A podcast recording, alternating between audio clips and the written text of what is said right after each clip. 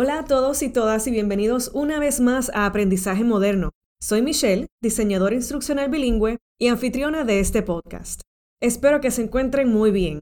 Me llegó esta semana un resumen de Spotify y claro, Aprendizaje Moderno no lleva mucho tiempo de creado, solamente nueve semanas, pero se escucha en tres países, así que muchísimas gracias por el apoyo. Continuando con esta serie en EXT o E-Learning Experience Design, la semana pasada, en la cuarta parte de esta serie, hablamos del tercer paso de EXT que se trataba de selección. En el ejemplo del curso corporativo llamado Documentación de horas trabajadas en el sistema X, seleccionamos los recursos digitales que vamos a utilizar y los mismos son video, imágenes, animaciones, demostraciones y una posible simulación.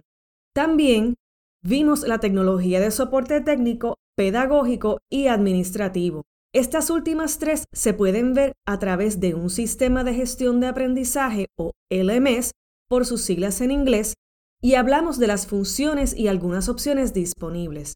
Y si te lo perdiste, es el episodio 8 de esta primera temporada. Porque sí, ya tengo una segunda temporada en mente. Hoy vamos a hablar del cuarto paso de EXD que se llama crear o creación.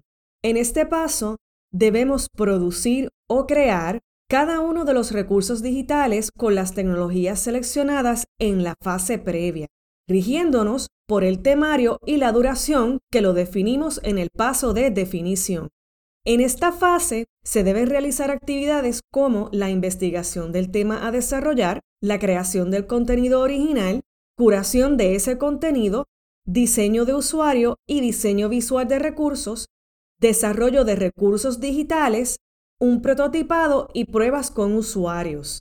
Para fines de nuestro curso, ya tenemos el contenido y lo hemos curado, pero sabes que este ejercicio de crear y curar contenido debe ser uno puntual y debe cubrir los objetivos que definiste para el mismo. Ahora, hablemos de mi parte favorita, que es el software que podemos utilizar para crear estos medios digitales. Para este curso en particular, te repito que necesitamos video, imágenes, animaciones, una demostración y una simulación. Recuerden que si bien tenemos este ejemplo corporativo, esta parte es aplicable para cualquier curso. Y como siempre, mis queridos, les voy a incluir enlaces en la descripción de este episodio, así que no se desesperen tomando notas. Comencemos. En cuanto a videos, hay muchas opciones para crear y editar videos. Lo más importante es que tengas un guion.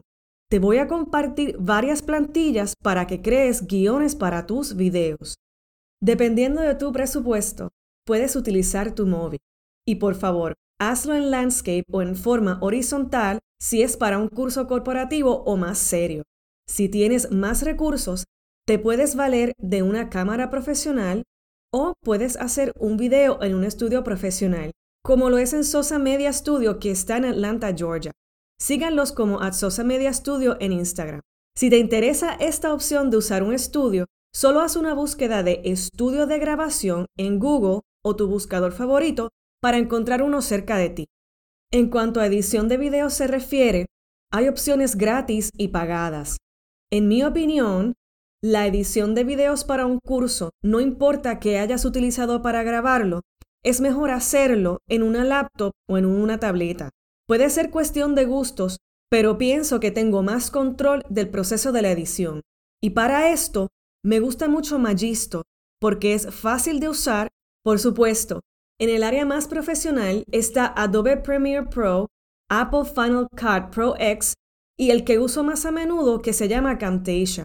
Todos estos varían de precio, así que es cuestión de gustos, experiencia y presupuesto. Aunque claro, siempre puedes pagar por un profesional. Te recomiendo que incluyas subtítulos en tus videos, pues es muy importante que tu curso sea inclusivo y accesible para toda tu audiencia. También hablamos de que queríamos imágenes.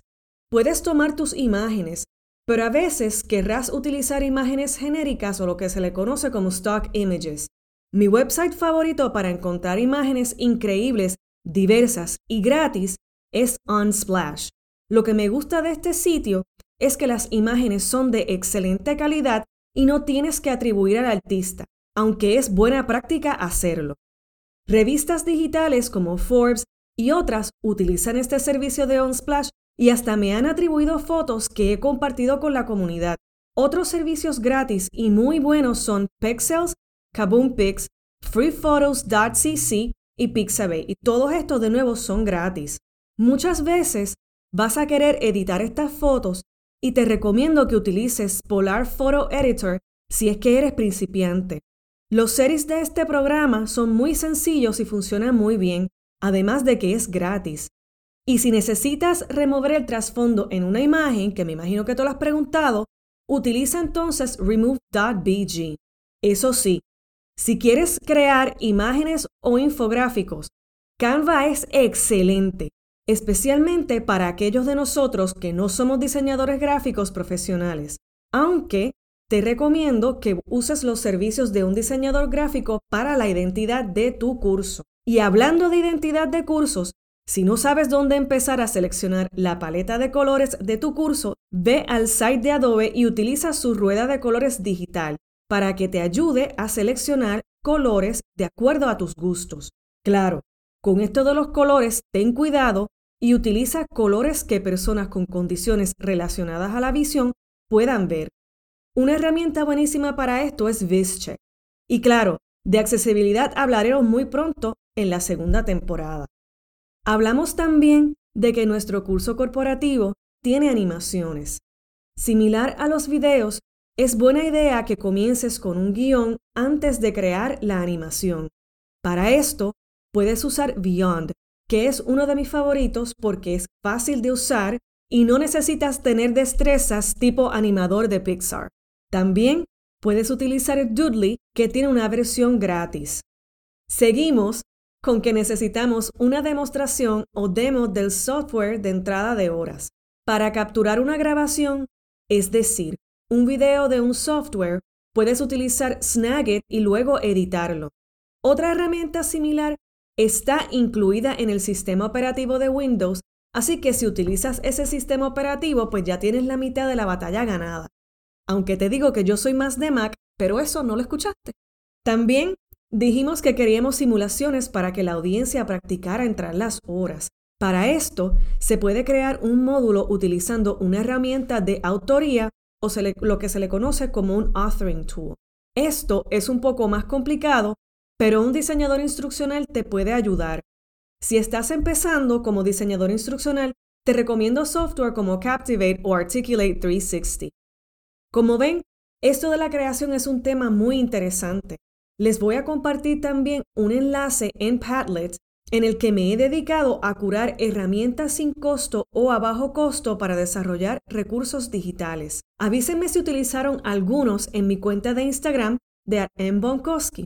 Bueno, mis amigas y amigos, hasta aquí llegó este episodio de Aprendizaje Moderno. Nos escuchamos la próxima semana. Recuerden seguirme en Instagram como arroba mbonkowski, que se deletrea M-B-O-N-K-O-S-K-Y. Cuídense mucho y sigamos aprendiendo.